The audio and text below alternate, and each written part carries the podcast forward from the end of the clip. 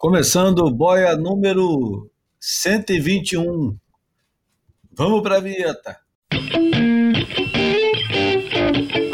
Esse podcast conta com o apoio da DHD Brasil. Hoje é um boia especial, um boia que é, celebramos em conjunto os 50 anos do cara que foi responsável pela melhor colocação brasileira no circuito mundial, até o Medina arrebentar com tudo, né? E mostrar o caminho para a rapaziada. E aí depois veio o Mineiro, veio o Ítalo. Mas antes disso, o terceiro lugar do Vitor Ribas, nosso convidado de hoje, era o homem na lua para o surf brasileiro. É, Bem-vindo, Vitor, ao, ao Boia. Obrigado, Julinho.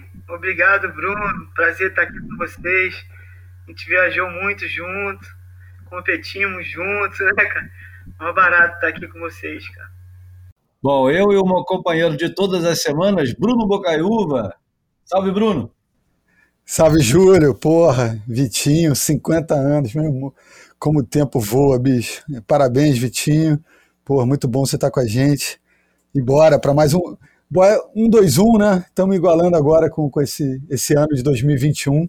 A gente parou com aquelas narrativas que, que né, é, sugeridas pelo, pelo número do episódio há, há, bastante tempo, né? Mas agora a gente encosta de novo aí num, num numeral simbólico aí do ano vigente, né? O ano que estamos em curso. Mas irado ter o Vitinho com a gente, um herói nacional, merece todas as homenagens. E a gente tem outra, outro aniversário também, né, Júlio? Que é o, os 20 anos da DHD no Brasil, o apoiador aí do Boia, é, que a gente tem é, muito orgulho de ter esse parceiro aí, Zampal Surfboards, DHD Brasil. É, um pouco mais para frente do programa, vou, vou contar uma historinha que o Zampal me contou da, dessa labuta, dessa luta dele para colocar a marca aqui no Brasil e Lá se vão 20 anos de parceria com o Darren Handley e vale, vale comemoração também. É o primeiro cara a estender a mão pro Boia e tirar o escorpião do bolso, né? colaborar com o Boia. Isso é, um, é, um, é uma marca, porque todo mundo diz que não, tinha que ter mais coisa, mais tempo, vocês tinham, vocês não podem parar e tal. Mas na hora de botar a mão no bolso e falar assim, vamos patrocinar o Boia, o único cara que teve coragem, ímpeto, até agora foi o Zampol com a DHD Brasil e somos gratos a isso. Bom, antes de fazer uma apresentação mais estendida do Vitor e merecida, vamos à música de abertura, que não por acaso, em homenagem ao Vitor, é uma banda australiana nova que chama Emil and the Sniffers e é um álbum que acabou de sair, não tem muito tempo. O nome da música chama Security e lembra muito a época que a gente escutava esse tipo de som para ir pegar onda. Vê se não lembra.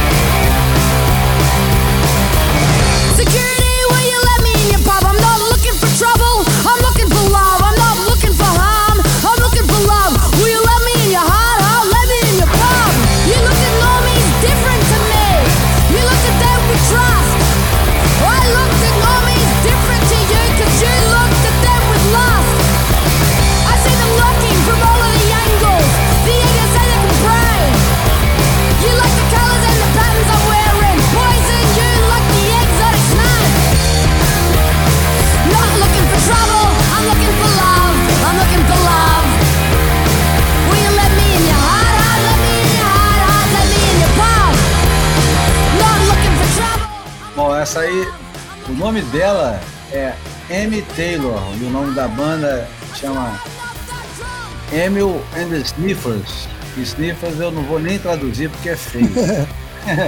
Mas é, é. Uma, uma, banda de rock australiana que é o que os caras gostam de chamar na Inglaterra de pub rock. É um, quase uma banda de rock garagem, né? Os caras são de Melbourne. E esse é o segundo álbum deles. Bom, o, o Cabo Friense Vitor Ribas, ele surge no cenário nacional é, primeiro como. Primeiro não. Ele surge como amador, como um promissor amador, é, na prévia do Mundial de 88, que seria vencido pelo, pelo Fábio Gouveia, em Porto Rico. Vitinho, quanto. Só, só para antes de continuar, só para complementar a informação, o quão perto você ficou de se classificar para o Mundial de Porto, do Porto Rico? Cara, eu não lembro exatamente não, mas era. Foi uma final que a gente fez, né? E que o Teco ele já tinha a vaga garantida, porque ele era a promessa do Brasil, né? Representar a gente lá na Inglaterra. Tinha ido morar nos Estados Unidos para treinar com, com o pessoal lá daquela, daquele circuito N, acho que era NSSA, né? Isso aí. E aí, por conta disso, ele conseguiu essa vaga. Então, só tinha uma vaga na categoria Júnior, se não me engano. E tava disputando eu e o Fernando Graça, o Bolha. E aí, o Teco voltou para participar da última etapa, que foi na Praia da Joaquina. E aí, parece que o Renan também tinha é, assim, não chances de se classificar na última etapa, mas ele, ele chegou ali também como favorito nesse campeonato. E eu precisava ficar é, em segundo lugar, era um negócio assim, podia ficar atrás do Teco. Aí acabei que eu fiquei atrás do, do Teco e do Renan nessa final. E o Charles também tava. Acho que eu fiquei em terceiro, cara. E aí, por uma vaga, se eu ficasse na frente do Renan, eu tinha, eu tinha conquistado essa vaga. Foi, foi muito merreca, foi pouco ponto. Pois é. Mas aí, em, em 88, nesse mesmo ano, o circuito mundial tinha voltado para o Rio de Janeiro e, no Alternativa, o Vitor, que ainda era amador, patrocinado pela Company Ciclone, surfando com as panchas do Ricardo Martins, ele vara a triagem, que era uma, uma coisa muito difícil, e termina em terceiro lugar no campeonato, meio que assombrando o Brasil naquela época, porque em 86, quando volta o circuito mundial para o Brasil, o, o Sérgio Noronha, fedelho lá da Barra, ele consegue um quinto lugar e aquele negócio também foi assustador, Quinto lugar, caramba, já tinha tempo que a gente não conseguia um, uma colocação tão expressiva. Mas o Vitor tinha 16 ou 17 anos quando consegue esse terceiro lugar e de repente cria uma ilusão de uma proximidade que ainda não existia, né, com o circuito mundial, digo, entre os brasileiros e os principais surfistas do circuito mundial. Aquilo ali, Vitor, eu me lembro de você saindo das baterias, indo conversar com o Ricardo, e eu estava sempre do lado do Ricardo, porque eu gostava de ficar escutando as coisas que o Ricardo falava. Pouca gente era mais lúcida ao assistir campeonato. E raramente o Ricardo vinha com algum elogio quando você saía da bateria. Quase sempre ele vinha era com esporro ou com algum ajuste fino. Reclamava que você não batia na espuma quando dava o cutback, enfim, qual era a distância que a gente tinha em 88, Vitor, para os caras que estavam lá em cima no ranking? Então, como você falou, aquela época que o Noronha é, ficou em quinto foi um, um grande resultado para o Brasil, né? E esse ano eu, eu fui junto com o Ricardo, né? Aquela equipe da Hidrojet, gente foi é, alguns participaram desse evento e eu fui assistir esse evento. Se eu não me engano, se foi 86 ou 87, mas eu, sei, eu lembro que eu tava. E é, ia no bonde da galera, com o Paulinho Macarrão, né? O Paulinho uma figura, uma barata.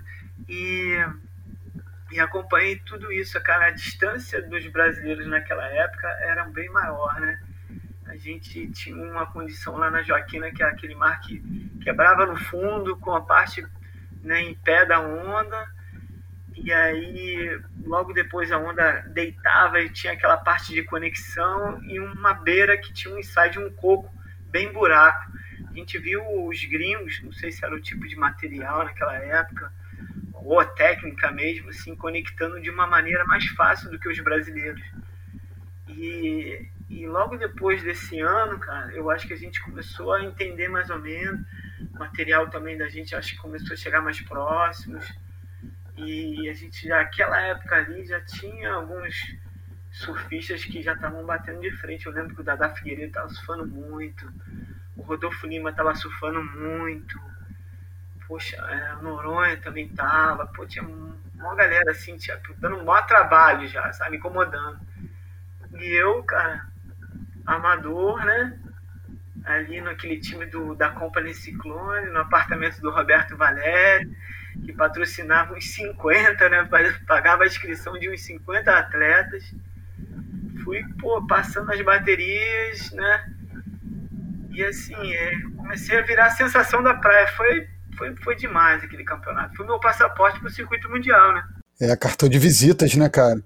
É, pô, me lembro também com, com, com, muita lucidez, com, com muita clareza, assim, o, o, a grandiosidade do feito, né, cara? E, e, e, o Vitinho, 16 anos, ou seja, não tinha nem completo, né? Tava no auge da adolescência, né? Pequenininho, me lembro aquele pódio, né? É, Macaulay e Marty Thomas no, no degrau de cima ali, Marty Thomas em segundo, Macaulay em, em primeiro, e Vitinho do lado de um, de um ícone, né? Do, quatro vezes vice-campeão do mundo, Shane Horan. E, pô, foi, foi muito marcante mesmo, cara. É, foi muita gente de Cabo Frio me assistindo esse campeonato, cara. Foi mó barato. O pessoal pô, desceu geral, cara. Cada um pegou uma carona com o outro, o outro foi de ônibus, não sabia nem onde ia ficar na praia. Alguns pediam, pô, será que não dá pra cair lá no apartamento do Roberto Valério? Eu falava, como é que eu vou fazer isso, rapaz? Já tem gente pra caramba lá. E eu lembro que ele chegava, né, cara, do, do trabalho, né? E aí perguntava, como é que foi o campeonato? Pô, passei mais uma. Pô, ele ficava super feliz, cara. Aí levava aquela galera toda que tava no apartamento dele para jantar fora. Pô, a gente ia nos melhores restaurantes da Barra. Foi uma semana de ouro, cara. A gente pô, curtiu um monte, cara. Ô, Vitor, ali naquele, naquele campeonato é, de 88, você lembra qual era a prancha que você estava usando? Pô, não lembro muito bem assim o tamanho não, mas a gente naquela época usava umas pranchas grandes, né? Devia ser mais ou menos uma 511. Eu lembro também que eu já tinha o um apoio ali da do Mr. X, lembra? Que ele tinha um grip dele que era feito pela Gorilla Grip. E aí o Antônio Ricardo representava ele. Aí volta e meia eles me davam um grip, assim, o Astrodeck, eu usava na frente e atrás. Uma doideira. Eu, hoje eu não uso nem na frente nem atrás, adoro parafina.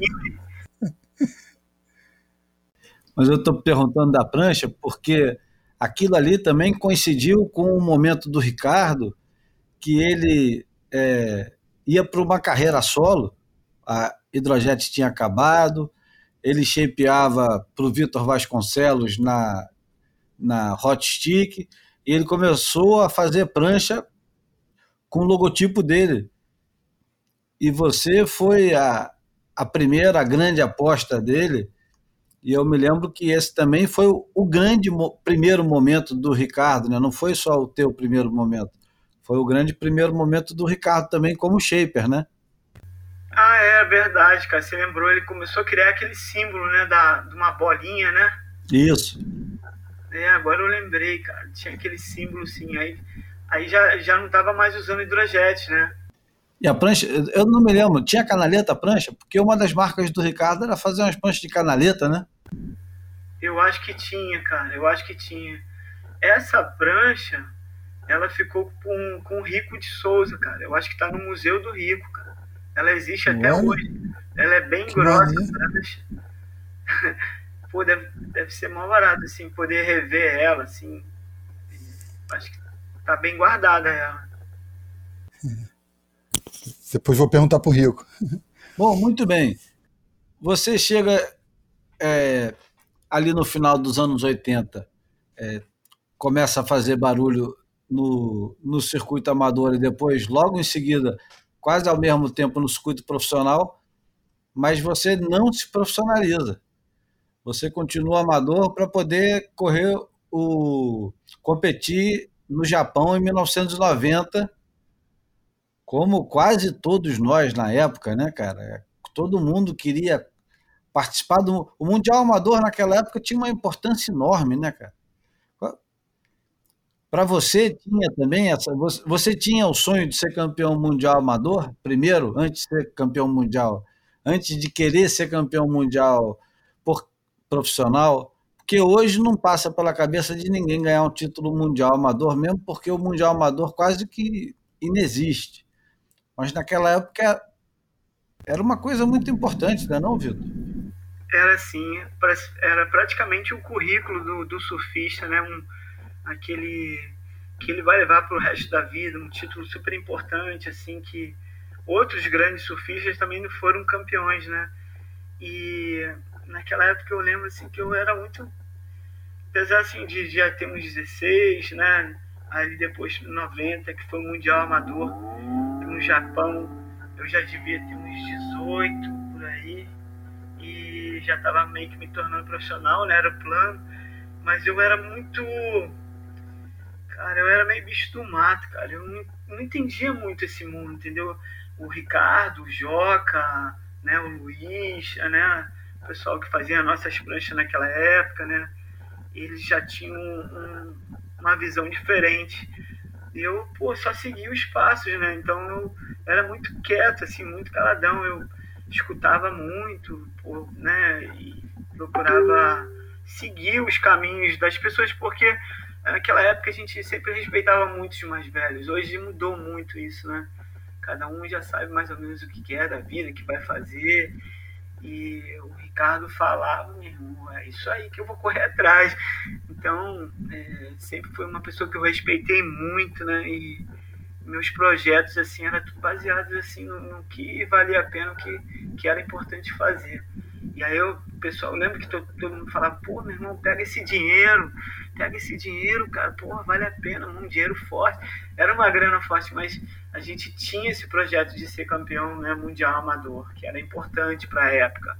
Só que acabou que não deu certo. Eu fui bem assim no começo do campeonato lá no Japão e tudo, mas tinha uma galera querendo esse título, cara. Tava Taylor. Fox, tava Kerry Slate, Pat O'Connor, Shane Dorian, Caio Jaquias. E aí quem acabou ganhando? Porra, É, Reifara Tarrutini, Tarrutini Reifara, eu sempre confundo foi como fala. Mesmo, cara, um taitiano. Depois foi jogar futebol no Tahiti, sei lá, um negócio desse, aí sumiu, Isso. cara. É. Emerson Marinho, terceiro colocado, né? Foi nosso melhor resultado lá. Esqueci também do Rob Machado, também estava nesse time aí dos Estados Unidos, cara. Fora os australianos também, cara. Tinha, pô, tinha muita gente, rapaz. E hoje em dia, pô, não vale mais absolutamente nada, né? E, no entanto, não vale nada por um lado como currículo, mas vale um monte porque sem o, o Mundial Amador, não, o cara não se classifica para a Olimpíada, né? É, praticamente, acho que é só por, por conta das Olimpíadas mesmo, né? Mas eu tenho uma, uma dúvida aqui, cara. Aconteceu uma parada até hoje, ainda não, não sei o que, que aconteceu. Por que, né, foi é, dessa seleção? Por exemplo, o John Duru, né? Ele foi campeão do, do ISA Games. E ele não foi cotado para correr o, pela França.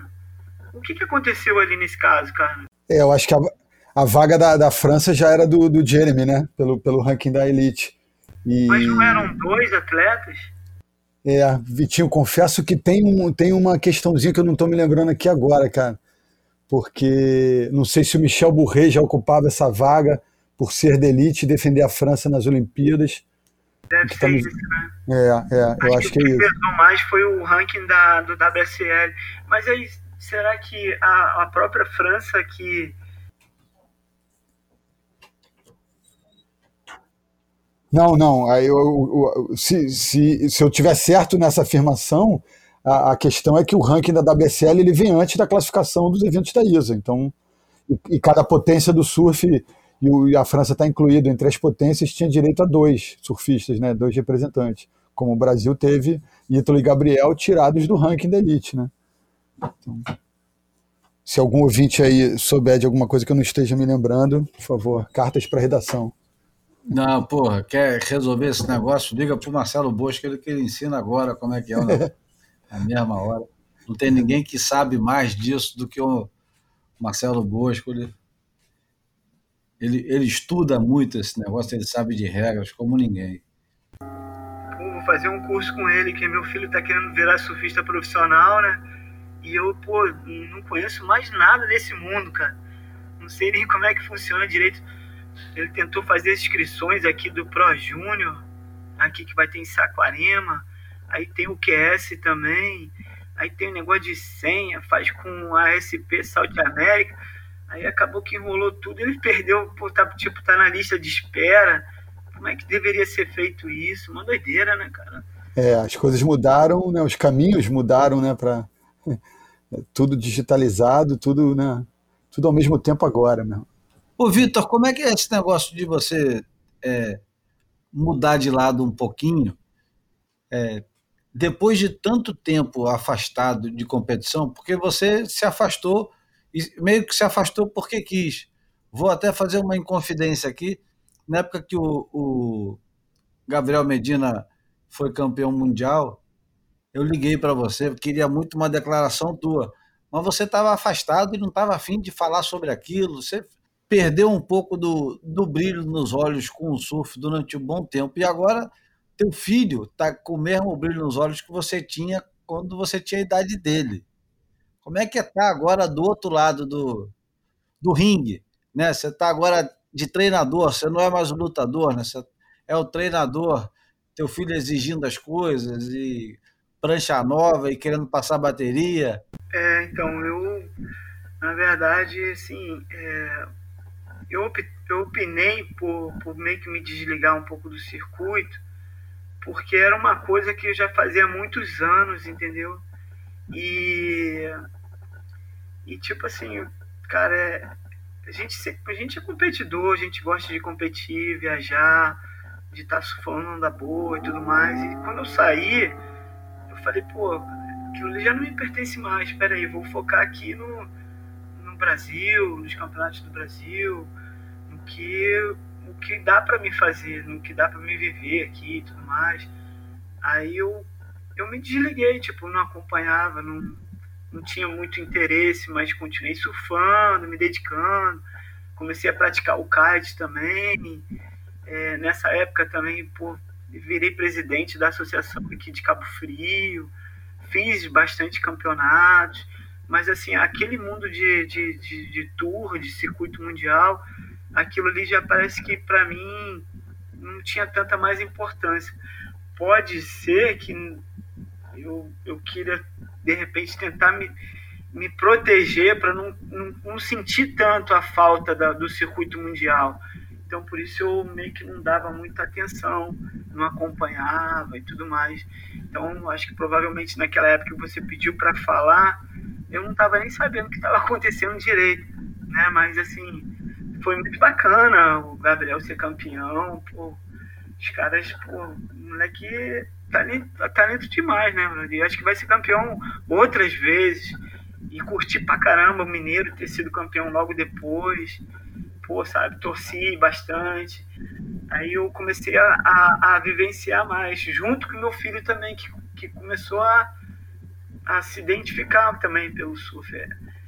E está sendo bastante difícil, porque eu, eu me afastei, eu não tenho mais os contatos né, que a gente tinha antigamente, né, então as coisas ficaram tudo mais distantes, não sei como é que funciona.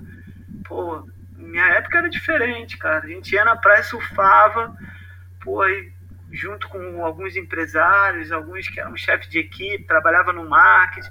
Aí fulano de tal, pô, aquele garoto surfa bem, pô, vamos patrocinar. Tinham várias empresas apoiando. Hoje é totalmente diferente, né, cara? Eu tô apoiando demais e, e assim, tô pagando um preço, porque eu não tô conseguindo ajudar meu filho, né? É muito difícil isso, cara.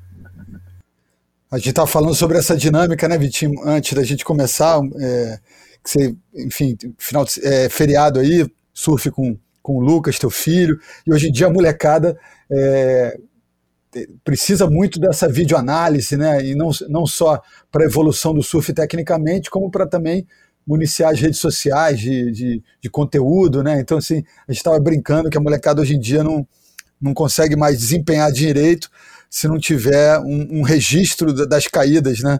Então, você também tem sido muito videomaker, né? Bastante, cara. Eu tenho tentado filmar aqui sempre quando eu posso, mas assim. É...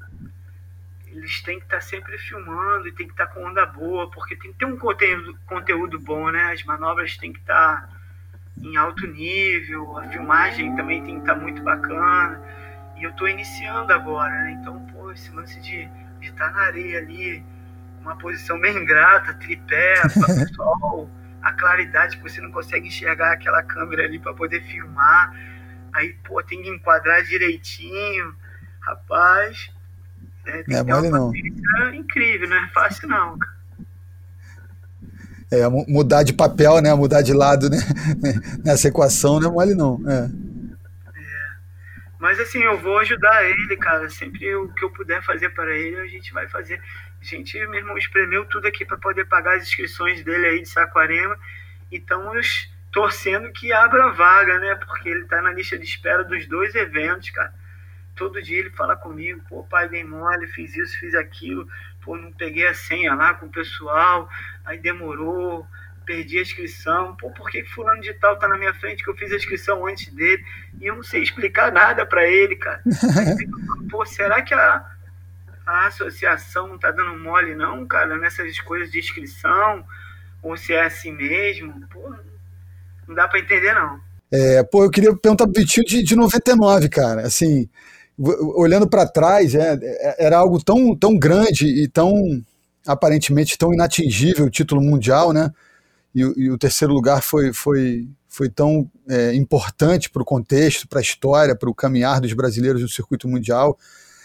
Com a temporada em curso, é, o, o, quanto você se mobilizou em algum momento? É, você se lembra de, de acreditar no título? Aquela história meio de, sabe, tá no top 5, tá no top 10, já era algo tão especial que, que o título nem passava pela cabeça, né? Porque 99 foi aquela temporada, o Slater é ex-campeão no final de, de 98, abandona o circuito, mas ainda volta para competir, né? Em algumas etapas. Eu acho que em Fiji, você ganha dele em Fiji, mas ele, ele compete em Fiji, né? Em 99. É, ele, ele volta algumas etapas para competir, então a gente teve alguns confrontos. Eu não vou é, lembrar. É, eu acho que você, você ganha dele em Fiji e ele acaba ganhando o Pipe Master, enfim. É, Mas... ele me tira no Pipe Master e eu ganho ele em Fiji lá na, na é. semifinal. E no Pipe Master ele me tira das quartas de final, porque eu já ia conseguir um vice-campeão, é, vice-campeonato do mundo, né? Aí ele, ele voltou e, e atrapalhou a chegada a vice, né? Foi bem parecido com o que o Teco fez, né? Também, né?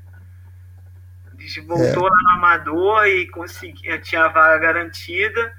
E mesmo assim ele voltou para essa final e meio que atrapalhou também eu conseguir ter ido para Porto Rico. E o Slater foi bem parecido. Ele ficou fora do circuito, mas pediu para correr algumas etapas. E aí a gente teve alguns confrontos, assim, não sei se foi mais que dois. Cara, é, eu, a gente acreditava que poderia chegar, sim. Não por ele ter abandonado o circuito, mas assim, a gente já, já tinha essa ideia. Na época dos anos 90, né? O Bocão já era meu empresário. A gente tinha algumas reuniões em casa, ele me cobrava bastante coisa. É, era uma pessoa que cara, é, me ajudou bastante a minha carreira, organizou minha vida, entendeu? E junto com ele eu tinha o Ricardo. que participava da, da minha parte de evolução também, fabricava minhas pranchas, faz até hoje, né? Então eu tinha duas pessoas assim muito importantes na minha carreira e parecia que o negócio estava andando. E naquele mesmo ano que eu fui o ano né, que tive mais consistência mesmo, que eu quase cheguei ao título, é, o Rômulo Fonseca, é, que era ex-juiz do, do, do, do, quadro da WSL, também comecei a trabalhar com ele. Então, ah, é, pode crer. muito bem assessorado esse ano, entendeu? E as coisas foram começando a acontecer. Só que, assim, é, muita gente esquece, cara, que naquela época a gente não era visto diferente de hoje em dia, entendeu? Tiveram por diversas baterias ali que a gente saía muito chateado da praia, sabe? Sem, é. sem entender o que aconteceu realmente. A gente ia, conversava e tudo mais. Então vou, vou dar dois exemplos aqui. Posso dar dois exemplos, Vitor? em 99 você perde duas vezes por Shea Lopes por é. muito pouco. Uma no, no Rio. No Rio. Né? No, Rio no Rio você perde por meio ponto, né? É. E, e no Lacanô Pro você perde por 30 décimos. É, esse, esse, esse cara aí, ele, ele pô, foi um dos meus carrascos, hein, vou te falar. E a gente não acreditava, porque tudo bem, foi disputado, mas pô, ele parecia que ele sempre tinha uma. Sei lá, não sei se era um. Ele era mais queridinho, né? Americano, aquelas coisas todas e tudo mais. Tinha umas baterias no tour, assim, cara, que eu lembro até hoje, que eu falava, não, não acredito que aconteceu isso não, cara. Teve uma época, teve uma, um campeonato em Ilhas de Reunião, que eu lembro até hoje. Era eu, Corey Lopes, o irmão dele, e é homem a homem e aquela esquerda de. É, Sanlu, né? Santilu, né? É, Sanlu, é. Pô, cara, eu adoro surfar de frontside. Aquela onda ali é um dos pontos mais fortes do meu surf. Cara, eu fiz tudo quanto é tipo de manobra na onda, cara. Eu tava por muito à vontade. Eu saí da bateria e escutava as notas e não acreditava o que estava acontecendo. Quando eu saí, que eu entreguei a camiseta assim, por cabeça baixa, o Andy Aras falou assim, Corey Lopes, vamos embora logo, porque, pô, meu irmão, os caras te ajudaram muito nesse campeonato dessa bateria.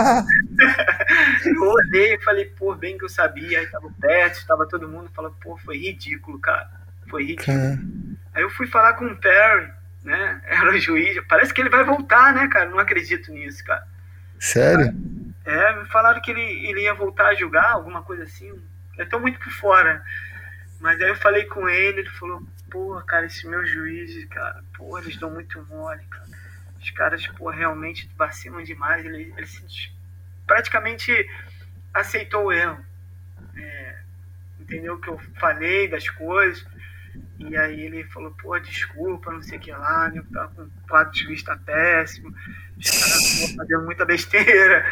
É... Assim, foram, foram outras, tiveram outras baterias, muitas, né? Não estou falando que foi só o único a ser prejudicado, mas os brasileiros eram sempre mais bem prejudicados, assim. É. Acontecia Não, no, no, Belge, no Belge você perde para o Pat O'Connor por 15, 15 décimos também. É. No terceiro round. É, era, era uma época difícil, né? E tudo isso assim, a gente tinha que esperar o Ricardo Bocão, o Antônio, às vezes, né? Trazer as gravações, né? Para poder ver direitinho. As coisas demoravam. Aí você falava, pô, mesmo fui garfado lá, não sei aonde. Pô, é mesmo? É, pô, não vi, não sei o que, não dá pra. Hoje não, tá tudo ao vivo, né, cara? É. Barato. Tem uma outra repercussão, né? Tem outro ritmo as coisas, né? Enfim, em 99, por várias baterias, você perdeu por menos de um ponto. Demian Hardman em, no Coke Classic em Manly Beach, na terceira fase. Mais uma ou duas baterias e a tua vida estava resolvida, né? Para ser campeão mundial em 1999. Tava mesmo. E sabe o que, que eu lembro também, cara? Que fizeram o cálculo lá das previsões de quem poderia ser campeão mundial tudo errado, cara. Depois viram que É, o Rock não tinha sido campeão lá no Rio, não. Tinha outros caras, eu não sei se era Mick Camp ou. ou era. Um outro que tinha chance de ser campeão mundial. O negócio Mick era Campbell muito e o Danny amador. Hã? O Mick Campbell e o Danny Wills. É, eles tinham chance de ser campeão mundial ainda, né? Sim. E olha que doideiras, pô. Se falar isso pro pessoal, o nego não acredita, não. Pode crer, que os caras anteciparam a festa, né? Foi, comemoraram lá, carregaram o rock, pô, o pessoal brasileiro, Raoni, pegou todo mundo, botou ele no colo, todo mundo correndo. E aí, pô, o cara não tinha sido campeão ainda. Ele tinha que ir pra pipeline terminar o evento pra ver se ia rolar, não. Né? E aquele campeonato ali eu fui, se eu não me engano, perdi pro Shea Lopes na semifinal, cara. O nego me tirou, pô, eu ia fazer a final com o Taj, né? É, exatamente. Porra. Que o Taj ficou entre, né, entre você e, e o Ok, né? E acabou que seria decisivo uma final entre vocês dois. Era aquele, como se costuma dizer no futebol, aquele jogo de seis pontos, né? Sabe o que, que eu acho que faltava um pouco para mim ali naquela época? Eu não estou falando que eu me arrependo de nada, não. Meus patrocinadores eram empresas brasileiras e eu, pô, cara, agradeço a eles até hoje. Company, Ciclone, né, Headley, Umbongo, eles me ajudaram muito, cara, muito. E, e o apoio era perfeito, cara, dava para pagar as contas, tudo bonitinho, sabe, não tinha vacilo mas assim, faltava uma empresa internacional estar tá me apoiando naquele momento. Aí os meus resultados iam ser diferentes, eu tenho certeza absoluta. É, um, um, adesivo diferente ali no bico. Né? Isso. Imagina, se bota um hipicu lá no bico, pô, aí aquele cara é brasileiro, mas tá no Desert, tá não sei aonde, ou tá na Billabong, ou Quicksilver. Ah, ia ser visto de outro olho, porque eu ia estar tá como se fosse né, um, mais um mais um candidato, um negócio assim ao título, né? E assim, era diferente, eles olhavam a gente diferente. Depois, mais para frente, que eu comecei a ver assim, tipo, pô, é, propaganda do Raoni na Austrália, pô, do Yuri participando do The Search. Acho que foi a Ripicu que foi os, acho que a primeira empresa mesmo a apoiar os brasileiros, né? É, nesse caso aí, na, na, já no finalzinho do século, do, do, século passado, né? No final dos anos 90. Isso mesmo. Foi. E ali as coisas começaram a acontecer também, né? Porque aí a gente parece que está participando por igual, está no mesmo, mesmo lugar que, com eles. Sim, mas foi bacana, cara. Foi, foi assim, uma época que a gente ralou muito e conquistamos espaços, né, cara? É, não, inclusive a gente tem que se lembrar de, de 99, é, que eu costumo chamar até de o embrião da tempestade, mas a gente pode encarar o embrião da tempestade em vários outros momentos da história do, do Brasil no circuito mundial, né? Mas aquela, justamente na tua temporada de terceiro no ranking final do, do WCT, tem aquela, o, o campeonato de Huntington que o Neco ganha com o Fabinho na final e você em terceiro, ou seja, aqueles quatro finalistas da etapa três eram brasileiros, só o Sani Garcia, que era é, do Esquadrão Internacional, né? Então tem, tem esse simbolismo também nessa mesma temporada de brilho teu aí. A brasileirada já estava, enfim, se impondo, mesmo que de uma, de uma maneira, né, enfrentando todos esses desafios, essas, é, essas muralhas do, do preconceito, né, essas questões ainda é muito presente, mas a galera já começando a se impor mesmo, né? Foi, eu lembro que fiz uma bateria muito dura com o Fabinho, assim, foi bem por pouco que eu perdi a bateria. E a gente tava surfando muito na, naquele mar. E pô, os brasileiros que moravam lá, assim, deram muito apoio pra gente, né? E, pô, fizeram uma torcida, a gente tava se sentindo bem pra caramba. Peguei o Almeric olhando minha prancha, pô, o fundo, passou um tempão olhando, sabe? Depois eu lembro, até falei com o Ricardo, assim, foi pô, bacana ver, assim, o cara reconhecer, cara, que, que pô, o equipamento brasileiro tá ali, né, e tá andando bem naquelas ondas da Califórnia. Foi muito bacana ver isso, entendeu? E uma coisa, assim, que eu, que eu também marcou foi, assim, aquele campeonato de Huntington nos Estados Unidos, né, tirando o Pipe Master, né, a Trips Coroa lá, aqui no Havaí, era um campeonato muito importante de tradição. É. acredito que seja até hoje. E a gente, pô, viu aquela galera toda lá e quando a gente foi para a final, que pô, a final ia ser brasileira, só tinha brasileiro pô, na semifinal. Cara, eu vi um monte de gente assim, empresários, porra, galera que gostava muito de coroas mais velhos, assim, que acompanhavam o surf, tudo saindo da praia, meu irmão, baixando a cabeça, ó. Aí foi festa brasileira, né? É. Foi, e, e, o OP de. Agora me lembrei do OP de 88, você 11 anos antes, né? Molecão, no mesmo ano do terceiro lugar aqui do Rio, né? Você já lá dando seus primeiros passos em Huntington, mas ainda bem mais tímido, né? 11 anos depois, você estava ali quase chegando na final, né? E a situação já era outra, você estava disputando o ranking lá nas cabeças, então é, foi uma, uma evolução nesses 10 anos, né? Da primeira vez lá em Huntington até 99, que pô, acho que foi, foi bem bonita mesmo. É, o Huntington Beach sempre foi um lugar que eu me senti muita vontade, cara porque. Ah, é? Tem o vice-campeonato de 96 do ISA Games, né? Contra o Taylor Knox, que você quase ganhou, né? Eu é. fiz uma final também no, Hamilton também, acho que eu fiquei em terceiro, não me engano, com Nathan Webster, tipo, não sei se tinha Shea Lopes ou Corey Lopes, eu fiz uma final, fiz as, acho que fiz semifinal também. Era um lugar que eu sempre passava um monte de bateria e conseguia bons resultados.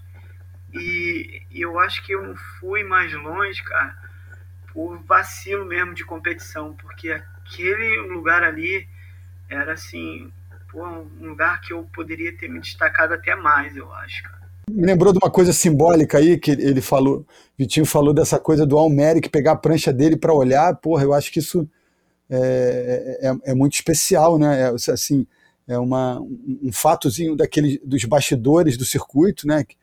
que, que, que, diz muita coisa, né? Não só sobre o talento do Vitor surfando, ou seja, o cara querendo né, é, investigar o equipamento do Vitor, o equipamento funcionando também, né? Eu acho que isso diz muito do Vitor como surfista e do Ricardo como shaper, né? Isso, isso é um reconhecimento que, que, que passou, né, batido, que só o Vitor, é, a importância dessa oralidade, né, do Vitor estar tá aqui contando essa história para gente, para a gente entender é, esse aspectozinho da evolução dos brasileiros no circuito passa por, por, por esses momentos também, né, cara? Achei bem rica essa história e bem simbólica também. Época assim, também eu é, conversando com o Ricardo e tudo, né, sobre prancha, a gente buscando sempre a evolução das nossas pranchas. É, eu tinha algumas dúvidas, e, pô, cara, deixou bem assim aberto, pô, cara se quiser fazer, faz, cara, faz, mas faz com o nego bom. Ele mesmo fez encomenda com o Eric depois de uns anos para me sentir a prancha. Peguei, usei, fiz com outros shapers também. Cara, vi algumas coisas legais, sim, nas pranchas, mas, cara, não tinha diferença. As pranchas do Ricardo, pô, sempre foram nota 10, nota 1000, cara. Onda em tudo quanto é tipo de onda. E, assim, em beat break, então, cara, pô, botava todas essas pranchas aí no bolso, cara. Me desculpe aí os shapes aí, os caras são fera, todo mundo famoso, as pranchas são caríssimas, pô. Ricardo Martins, pô, cara, eu escutei falar de vários outros shapes assim e, e elogiar muito o trabalho de Ricardo. Ricardo é pô, um dos melhores do mundo, se não for o melhor, cara. Ele é fera demais, cara. É, não, não, não tenha dúvida que, assim, o talento brasileiro, né, ele, ele, caminhou lado a lado, né, em vias paralelas do, do, do sur, dos surfistas e, e, dos shapers, né. É. Muito bacana, assim, de, de ver, assim, cara, o, o Ricardo, cara, ele, ele, ele, cara, ele ajudou muitos atletas a entrar no circuito mundial. Assim, se você for acompanhar, quase todos esses caras aí passaram na mão do Ricardo, ou fizeram bastante prancha com o Ricardo. Porque é praticamente assim. Eu lembro que tinha um cara um americano, irmão. Ele pô, tinha uma prancha que ele só usava no campeonato. Eu não lembro o nome dele, mas ele falava, pô, minha arma secreta, essa prancha aqui é. Pô, os caras ficavam fissurados na prancha do Ricardo, cara. Andava é verdade. Eu me lembro do, do Todd, é, Todd Martin, né? Todd Martin, é aquele australiano. Lá, acho que lá no, no, no Cast da Praia Mole, o cara comprou uma Ricardo, conseguiu uma Ricardo de algum jeito, e o cara, meu irmão, era só elogios na época. Agora vamos falar um pouquinho de, de 2021. Vitinho estava contando que semana passada foi para o Espírito Santo e arrastou logo é, três categorias no, no evento lá no Espírito Santo. E acabei de ver também que no Instagram tu já postou até as ondinhas, hein, Vitor? Tu não tá de brincadeira também não, né?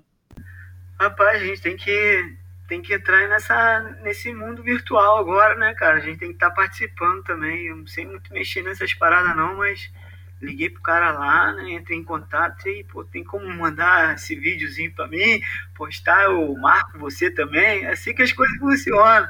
Você me ajuda, eu te ajudo. O cara fez um vídeo muito bacana, cara. Eu gostei muito de ter ido competir em Espírito Santo. A galera é demais lá, pô, me acolheu muito bem. Pô, a recepção foi demais. E quem tava fazendo o campeonato era o Douglas Aratu está com uma marca de, tá com uma loja de prancha, chama Prime. Ele vende várias pranchas lá na loja dele, bastante prancha importada, entendeu? E ele fez esse campeonato e falou: pô, a gente vai fazer um, um desafio, eu e você, porque eu já tinha competido com ele num evento e ele, ele me ganhou. Aí ele queria fazer um, um outro desafio, né? Uma revanche no campeonato que ele estava fazendo. E aí eu acabei né, aceitando o desafio, né, o convite dele, fui lá competir depois de muito tempo, né? As ondinhas da Praia de Solemar, que foi alucinante, cara. O campeonato foi nota 10. Pô, assim, deu aquele gostinho, né, de arrumar a mala, pô, botar as planchinhas, preparar quilha, parafina, levar. Pô, fazia muito tempo que eu não fazia isso, cara. Foi mal barato, cara. E aí cheguei lá e, pô, fui muito bem acolhido, pô, comemos aquela muqueca, né? Pô, capixaba, né? Especial, é. Irado. Pô, pegar um gancho aqui para falar, o Vitinho tá falando de talento brasileiro, talento nos shapers, pranchas importadas, eu toda hora eu tô sendo é, sugerido a usar um gancho para falar desses dos 20 anos da DHD, né, Júlio? O, o Zampal estava me contando que eu queria até trazer a participação dele, mas ele é, a gente se comunica muito por, por WhatsApp, ele mandou um áudio é, contando, eu já conheci alguns detalhes da história dele, mas tem muito disso também, né, do, do, dos surfistas brasileiros, da batalha, da luta, de partir para a estrada, né, cara. É, o Zampão, em 1999, saído da Hip Wave, lá de Santos, é, shapeando, querendo shapear sozinho, compor sua marca, foi abrir a cabeça, foi viajar e acabou indo para a Austrália, visitou várias fábricas, é, e acabou parando lá na, na fábrica, fábrica do, do Darren Handley, que na época ainda era um cara desconhecido da, da maioria do, da surfistada, até na Austrália, que dirá no resto do mundo. E ele me contou uma, uma passagem muito interessante, que é, ele foi ajudar os caras lá, se ofereceu para ajudar, começou a ajudar, um belo dia surgiu a oportunidade dele fazer uma prancha, ele falou, cara, ele queria fazer uma prancha aqui, os caras, pô, bora, tenho, a gente tem uma máquina aqui, os, os caras já tinham uma, uma, máquina que fazia pelo menos curva de fundo de deck, que facilitava o trabalho da galera, inclusive os, os backshapers do Darren só faziam prancha nessa máquina e depois é, começavam na máquina e terminavam na mão. E ele se, ele se desafiou a fazer uma prancha na mão, e os caras falaram, pô, sério, a gente tem a máquina? Não, eu queria fazer uma prancha na mão para mostrar para vocês aqui com, com, é, o nível do meu trabalho e tal, da minha pegada como, como desenhista de prancha, e fez uma, uma prancha na mão, e os caras ficaram impressionados com, com o nível da prancha, do acabamento, da proposta dele, desenho da prancha. E aí ele ficou lá trabalhando um pouco com os caras e, enfim, fez o nome dele, mas chegou a hora de voltar para o Brasil, tocar, tocar a vida, e na volta para o Brasil, o cara já propôs a ele é, fazer uma parceria no Brasil, representar a DHD no Brasil, isso em 1999. O Darren fazia pranchas na época para o Luke Egan, era o principal cara da equipe dele, mas ainda não era conhecido. O Zampal declinou da proposta, só que dois anos depois, o Zampal já estabelecido com a oficina dele, ele é engenheiro civil e o sócio dele é engenheiro é, mecânico, e eles também já ele, ele inventou uma máquina, enfim, projetou uma máquina, ele usa a máquina que ele mesmo faz, e dois anos depois dessa primeira proposta, o Darren voltou a, a, a propor para ele uma parceria, e ele acreditou, aceitou, e lá se vão 20 anos dessa parceria. E eu conversei em 2016 com o Darren e sobre, tudo, sobre vida, shape, surf, etc. E ele falando do, do Zampol foi só elogios. E essa parceria está tá rendendo aí 20 anos. E ele fez questão de, de lembrar também que, que Eric de Souza, filho do Rico, foi um cara importante para ele nesse processo de popularização da marca da DHD no Brasil é, depois muita gente importante, o Alerro, que ele trouxe para a equipe da DHD no Brasil, depois o, o Darren é, percebeu o talento do, do Alerro e botou o Alerro na equipe internacional, Adriano de Souza, nosso campeão do mundo em 2015 também, fez parte dessa parceria, então o cara está aí e nos apoia e faz um trabalho incrível, tem uma fábrica lá em Santos, porra, dá emprego para uma galera, e, e, e, é um cara especial, que é um, é um cara humanista, porra, uma tremenda figura e, e dá orgulho aqui de estar tá apoiando a gente no Boia. Salve São Paulo Surfboards, DHD Brasil e toda a família. Eu me lembro do Eric de Souza, cara, filho do Rico. Um dia em Grumaria, assim, não tava nada de especial, cara, mas tinha os tubos e o Eric pegando cada tubo, cara. Esse moleque, ele é, é muito casca grossa, compadre. Ele pega a onda de tudo quanto é tamanho. Tem uma admiração fodida pelo, é mesmo. Gosto muito dele também, sobre todos os aspectos, como, Esse é como pessoa, como surfista. Muito surf.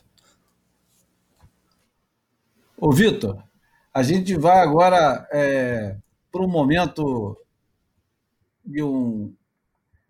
É uma rúbrica do, do Boia que chama Imagem Falada. Você gosta de skate, Vitor? Ainda anda de skate? Andou de skate alguma vez na vida? Então, eu sou meio pregão. Agora, pregão, é, eu tenho três skates aqui, cara. É, eu tenho esse skate carving, né? Nas épocas que eu fui para Califórnia, eu né, tinha a oportunidade de comprar um pouco mais em conta esse skate, aí eu investi nesses, nesses carving, né? Que faz essa linha do surf, assim, mas eu não sei descer é, essas ladeiras, piscina, não. Minha parada mesmo é é zigue-zaguear, gerar velocidade, abrir mais, fazer aquela linha do surf. Eu gosto, sabe? De vez em quando tinha uma época que eu botava dentro do carro, aí antes de entrar para surfar eu, eu dava um, um jolezinho para dar uma esquentada. E sempre quando eu posso, assim, eu, eu levo, vou, ando em algum lugar. Botei muito meu filho, cara, até para trabalhar nesse início dele, de soltar o quadril, sabe? Achar um jogo de corpo, assim, que é um movimento muito parecido né, com, com, com o surf, né? E tem pessoas que fazem um trabalho né, bem forte em cima disso aí para fazer os movimentos, né? E aperfeiçoar os braços, né? A parte do tronco, quadril. É o eu meu caso, cara. Hã? É o meu caso. Eu, eu quando, quando comecei a me interessar pelo surf, foi quase simultâneo à época que eu comecei a andar de skate, só que andar de skate naquela época significava andar no, no plano, né? Não, é, não tinha. Tinha até a pista de skate do Barra Mares, tinha em Campo Grande, mas precisava de equipamento, skate especial. Então, o skate que a gente andava na rua, e eu andava lá na Gávea, no meu prédio, lá na Rua Cedro, era é, tábua RK, e roda roda de uretano, já nem lembro mais se era se de patins, roda, né? Era roda não, era roda boa, cara. A roda Cadillac. É. Ou era, eu não me lembro agora o, os trucks, né? O, como é que é o nome desse negócio? O eixo. O eixo, é. o eixo qual era a marca, mas enfim, a gente montava os skates, comprava um pouquinho na Galeria River, mandava um primo distante trazer um, um rolamento, uma roda. E a parada do skate naquela época era muito imitando as poucas é. imagens que a gente tinha visto dos caras na Califórnia andando de skate, ou ainda mais difícil de assistir era o Larry Bertman andando de skate e dando skatebacks. Por acaso, no meu prédio tinha um cara que andava de skate pra caralho, que era o Sérgio Parrá, depois hum. veio ser juiz. Grande Pará, é. Foi juiz da SP e tudo, mas ele andava muito de skate. E era engraçado porque ele andava de skate como régula, ele surfava como goof. Oh. Que engraçado. E... Tem vários assim, né? Tem vários. Então, com isso, vou introduzir aqui a imagem falada da semana. Fotografei você na minha Rolleiflex.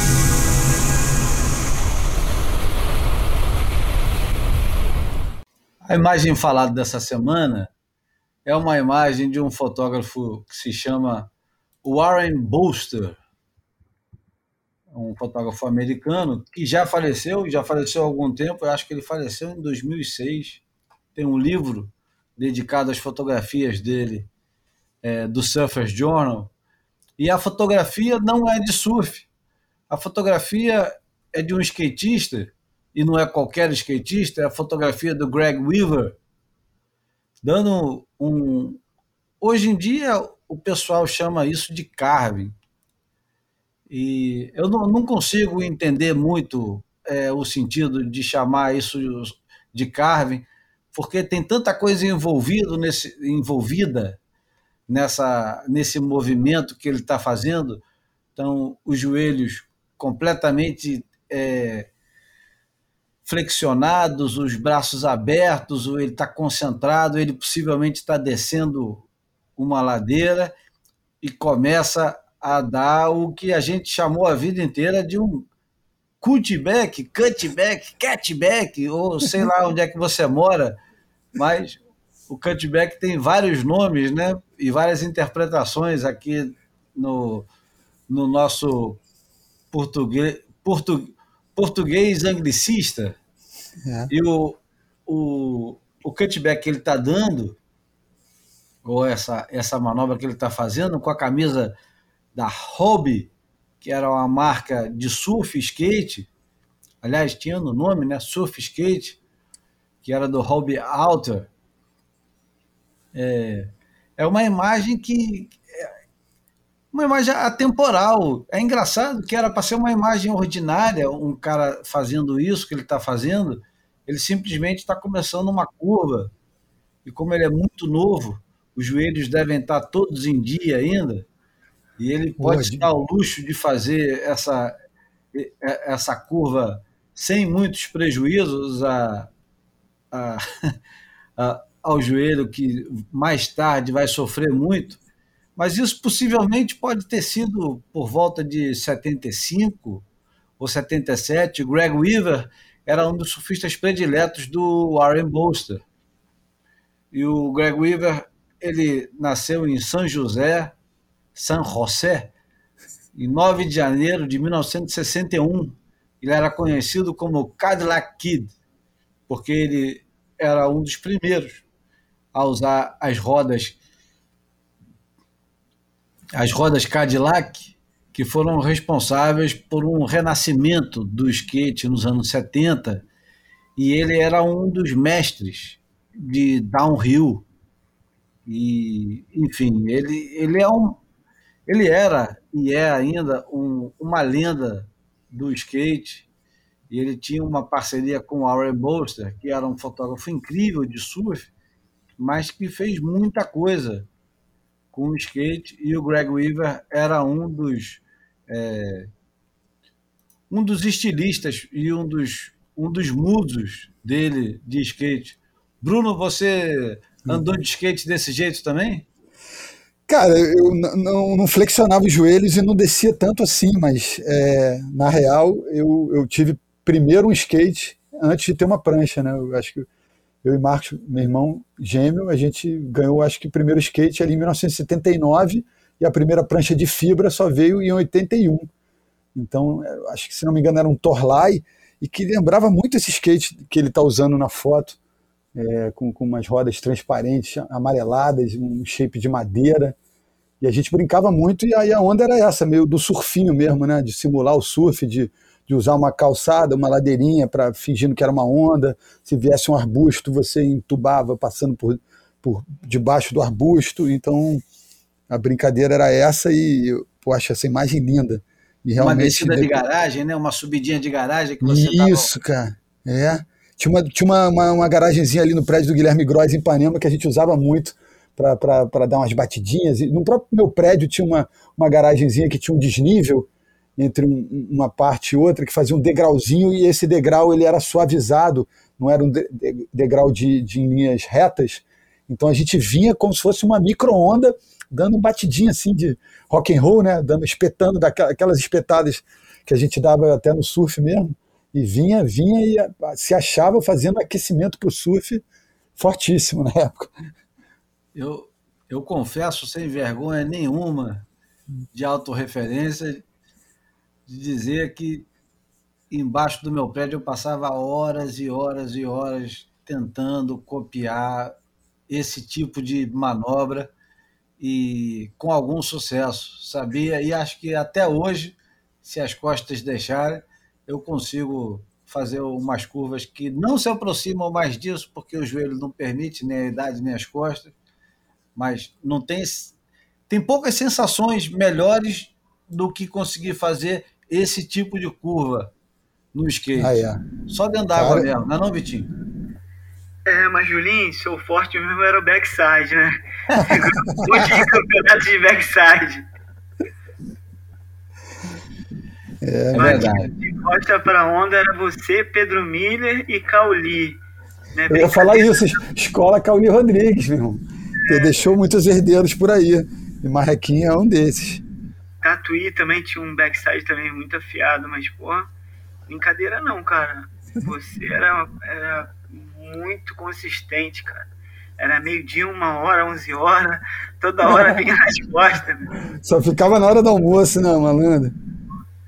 Já fez minha mala várias vezes, ó. Bom, só de ficar na mesma frase que o Cauli e o Pedro Milha, eu já estou feliz pra caramba. Porque só de ser lembrado com esses dois caras, para mim, já, já é muita coisa. É. Bom, a gente já pode ir também direto pro Almanac. O Almanac dessa semana, o Vitor vai. Pode ser que ele não, não tenha lido na época, mas ele vai ouvir o que foi escrito na época. Vamos lá para o Almanac. Almanac Flutuante. O Almanac Flutuante é um texto de 2015. É um texto bem autorreferente. Aliás, esse programa, de certa forma, é um pouco autorreferente. O cara acabou de me colocar na mesma frase que o Cauli e o Pedro Mira. Isso já, é, já pode se qualificar como crime de auto, autorreferência. Mas eu, eu vou ler um texto que eu publiquei na ocasião de, da publicação da hard, de 26 anos da revista Hardcore, e eu, refletindo em cima dos 26 anos da Hardcore, eu escrevi o seguinte, e vamos lá agora. Me dei conta nessa semana que sempre escolhi surfar ao lado de onde está bom por convicção. Era uma quarta-feira de abril, as ondas estavam lindas como as manhãs de outono no Rio de Janeiro. Ao chegar no lugar onde eu pego onda na maioria das vezes, percebi um certo frenesi, apesar da hora, antes das sete e meia, se não me engano. Normalmente surfo sozinho na frente de casa. São ondas ruins, buraco demais, perigosamente rápidas para iniciantes. Essa moda nova da prancha com remo também não pega por aqui exceto por um camarada que se arrisca e mal consegue sobreviver aos espancamentos dos caixotes. Minha estratégia é simples para evitar os inconvenientes. Remo para o lado e está resolvido. A verdade é que, não tendo carro, minha chance de surfar longe de casa é cada vez menor. Cá entre nós, gosto de ter minhas possibilidades reduzidas. Faz menos confusão. Quando percebo excessiva movimentação no mar, aponto para o lado contrário tem sido assim por toda a vida. Sou o camarada que é convidado para a inauguração de uma nova cervejaria e senta-se no boteco ao lado, pagando por cerveja de pior qualidade. Fato real que pode ser confirmado pelo não menos antissocial Alan Sibia, maldito cartunista predileto dos vagabundos e desajustados. Não é algo que se orgulhe, cada vez menos me chamam para inaugurações. Nessa quarta-feira de ondas decentes, acompanhei de longe a multidão de gente que se acotovelava. Realmente, direitas e esquerdas abriam bem mais na muvuca, enquanto na frente da minha rua, sem uma pessoa sequer, não salvava uma ondinha que fosse. O dilema era um velho conhecido. Disputar ondas boas ou entrar no mar sem expectativas e me contentar com o que tinha. Mesmo sabendo que mais da metade dos camaradas na água eram conhecidos meus, escolhi um solitário lugar para estar. Dentro d'água me questionava por que insistir nessa escolha. por que sempre ir na, na direção contrária? Ou como dizia Fred 04, militando na contra-informação. Um exemplo dessa absoluta falta de afinidade com o traquejo social foi em 92, num bar chamado Soparia, lá em Recife. Fomos lá, eu e Pepe César, assistir um showzinho do Mundo Livre S.A. Banda porreta que fazia a mistura estupenda de The Clash com Jorge Ben. Mais ou menos no meio do show, eis que é apresentado um tal de Chico Sainz, sujeito simpático, carismático. Ao lado dele, mais uns três camaradas que chamavam-se Nação Zumbi. A base do Mundo Livre continuou no palco improvisado ali na rua. Baixo, bateria, guitarra, percussão e cavaquinho, todo mundo no palco. Pepe tinha morado em Recife, conhecia a turma toda lá do bairro de Piedade. Acabado o show, continuamos sentados tomando nossa cerveja e Pepe perguntou: que achou, Júlio? Respondi, dando um breve gole.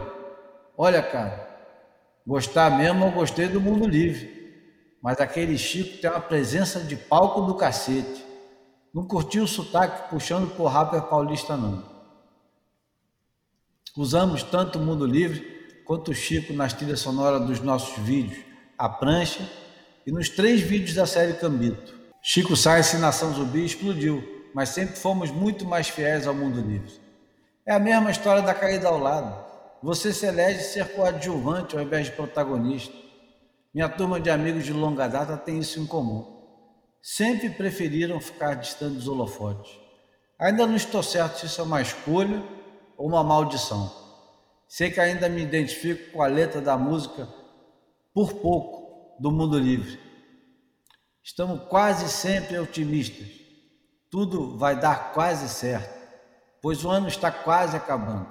Por pouco não trouxemos o pento, quase acertamos na lota, quase compramos a casa, quase ganhamos o carro.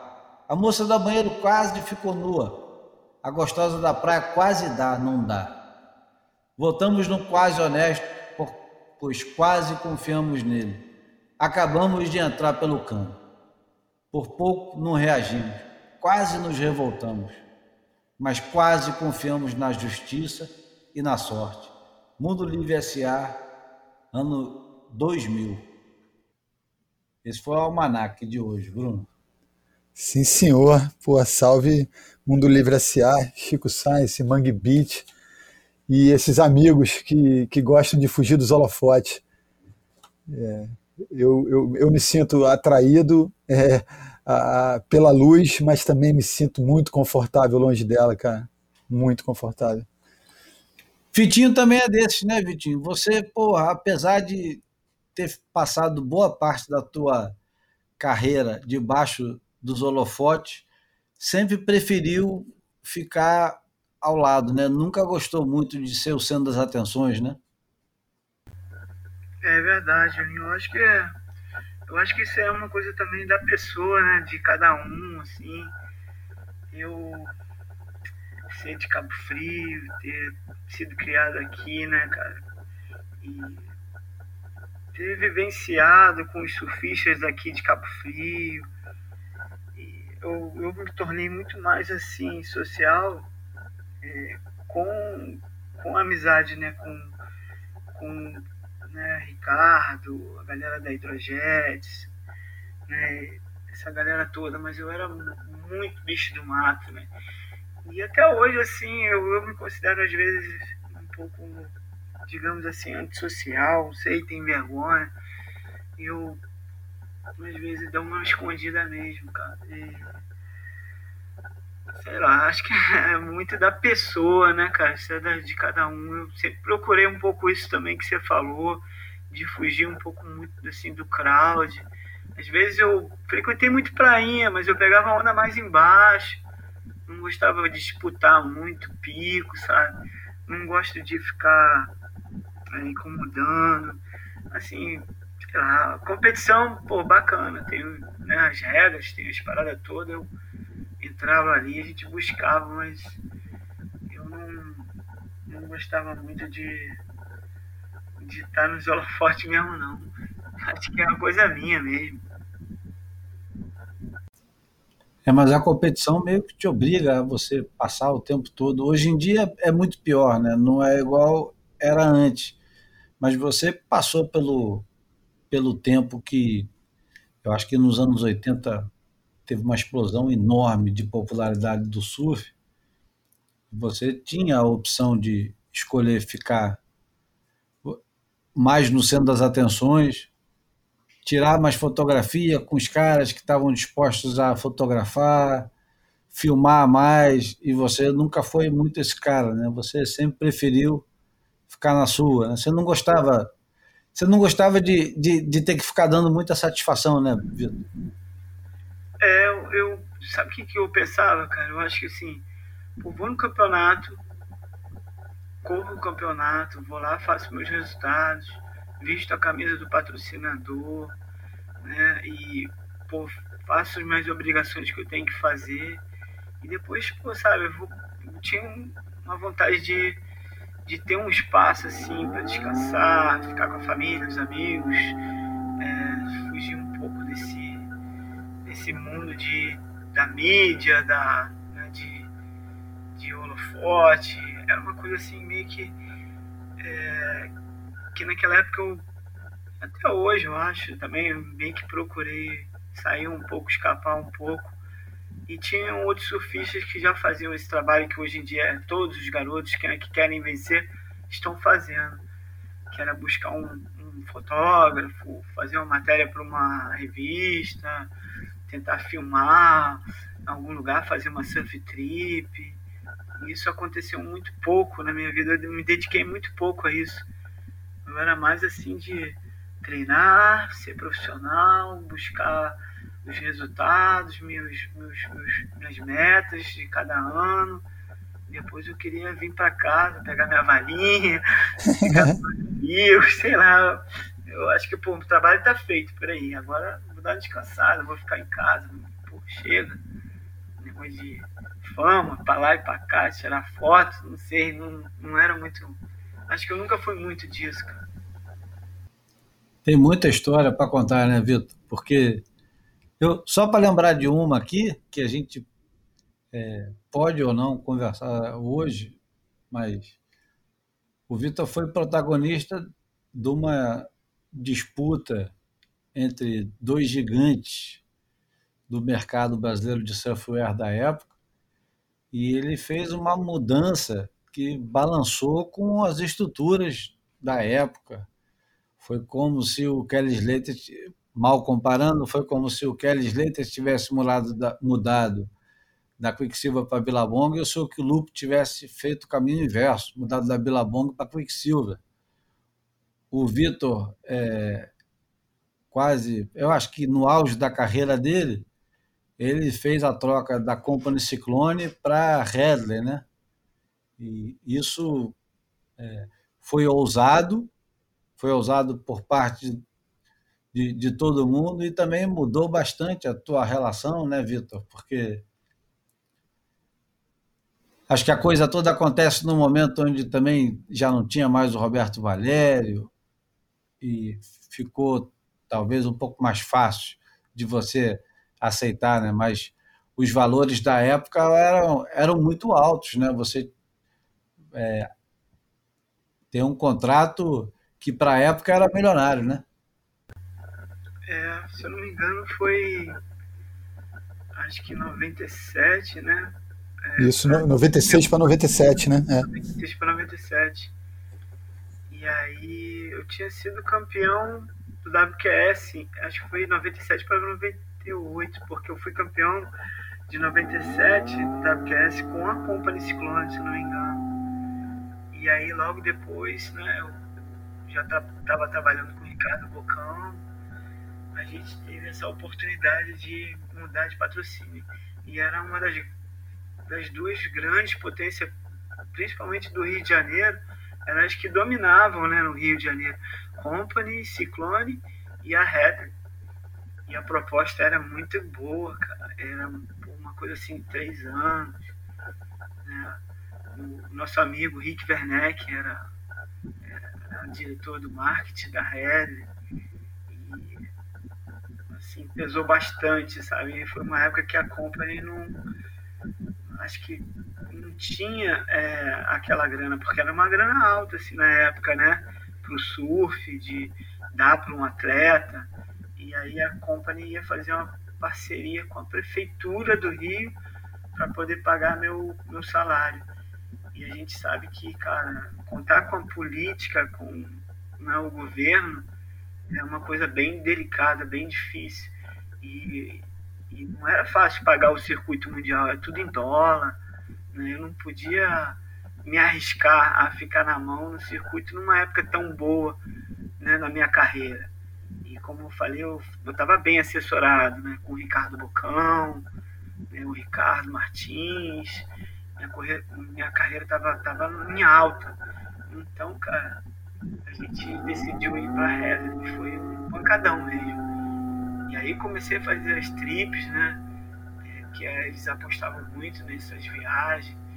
Pô, foi bacana demais. A gente foi para Indonésia, fizemos, né, participei do Surf Adventures, fui numa, numa, numa surf trip é, para Austrália também muito bacana. E aí minha exposição foi maior, né? E eu apareci mais na mídia. Pô, foi, foi demais, cara. Podemos ir para a porta já, Bruno? Podemos, podemos. Liberar Bom, o Vitinho, pô, tempo, um, um, feriado de muito surf. Velejo não, né? Muita filmagem. É, foi muito bacana, cara. O feriado lá em Espírito Santo, cara foi demais. Encontrei muitos, assim, atletas, cara, que me acompanharam com a, com a idade bem parecida, né? De 40 e pouco, 50, alguns de 30 e pouco, que conheciam minha história. Pô, eu tive um carinho muito grande lá, foi bacana. E deu aquele gostinho de competição novamente, né?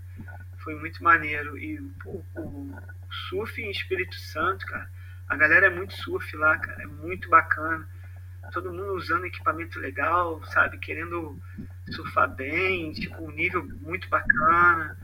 E o trabalho de base está sendo bem feito lá, cara. Eu tenho certeza que eles vão colher, assim, bastante fruto disso aí. E mais para frente, nos próximos anos, cara. Muito bacana. E, e quero voltar a competir novamente, cara. Se tiver os campeonatos aí da, da Coroada, pode me chamar que eu vou. reacendeu a chama.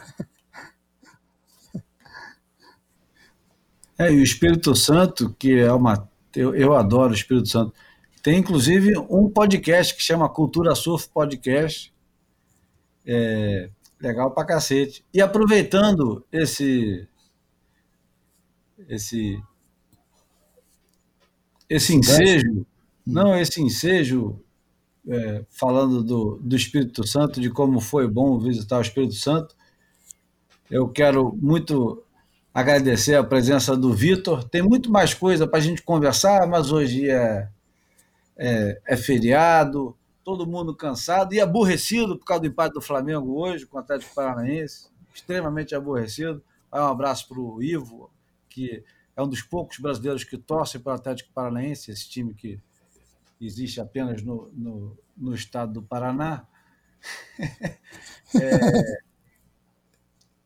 e vamos terminando o boia número 121. Muito obrigado, Vitor. Julinho, eu que agradeço, cara. Foi meu presente de aniversário, porque eu sou eu nasci mesmo no dia de finados, dia 2. Dia, de, dia dos mortos, cara. Aí atrasaram o registro para o dia 1 para não ficar esse, esse sentimento aí.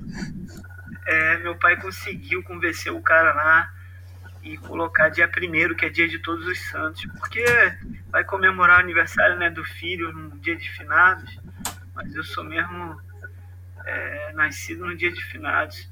O de vida eterna!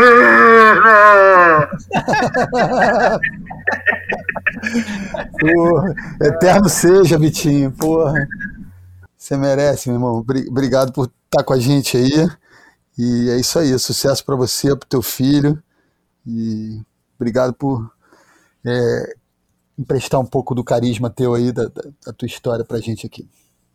Não, vai o nosso muito obrigado e o nosso parabéns aqui, que vai de todos os 13 ouvintes do Boia, que desejam também parabéns a você.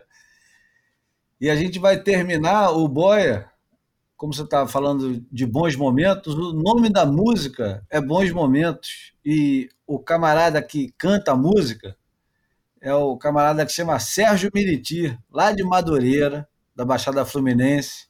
Um cara que gravou um disco 1981, ali perto, de onde eu e o Bruno começamos a pegar onda. E esse, essa música Bons Momentos é a música perfeita para terminar um programa que teve a comemoração do aniversário do Vitor. Alguma lembrança boa da época que o Vitor estava no circuito mundial e a promessa que a gente precisa trazer o Vitor de novo para conversar sobre outras lembranças como essa. Então, eu, Júlio Adler, me despeço aqui dos meus amigos Vitor Ribas e Bruno Bocaiúva e agradeço a vocês que nos ouviram até agora e vamos com o Sérgio Miriti e bons momentos. Abraço, Bruno, abraço, Vitor. Valeu, Julinho, valeu, Vinte. Abração, Vitinho. Valeu, galera, muito obrigado. Prazer estar aqui com vocês. Valeu, Bruno, valeu, Julinho. Grande abraço, obrigado. Existem noites que não dá para esquecer.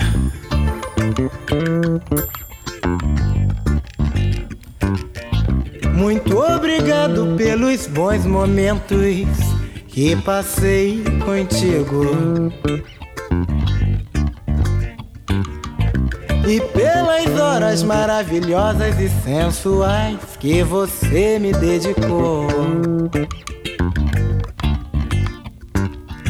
E sem contar aqueles beijinhos apaixonados e ardentes que você me deu na boca.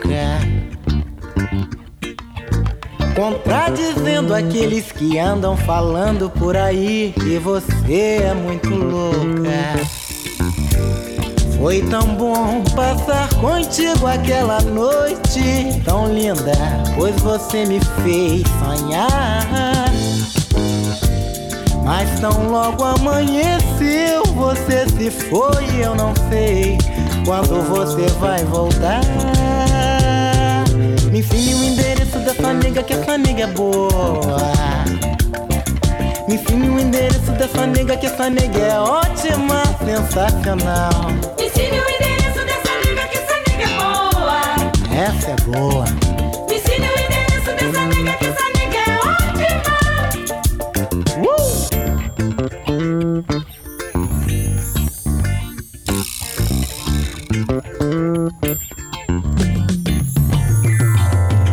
Muito obrigado pelos bons momentos que passei contigo, menina, menina.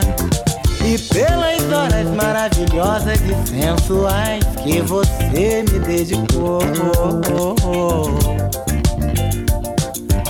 Muito obrigado, muito obrigado, muito obrigado, muito obrigado, menina.